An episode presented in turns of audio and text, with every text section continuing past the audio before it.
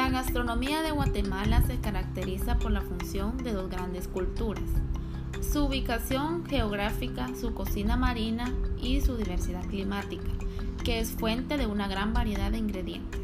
La gastronomía guatemalteca tiene como una de sus principales bases el maíz, el tomate, utilizado en la elaboración de los diversos recados, y los chirmoles.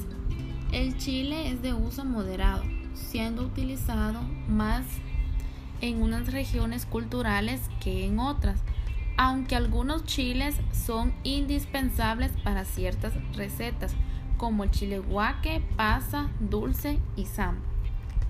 El frijol es otro ingrediente más consumido.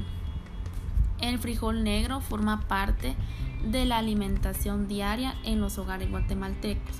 También se consume el frijol colorado y el frijol blanco, así como algunas variedades de frijol pinto denominadas piloyas.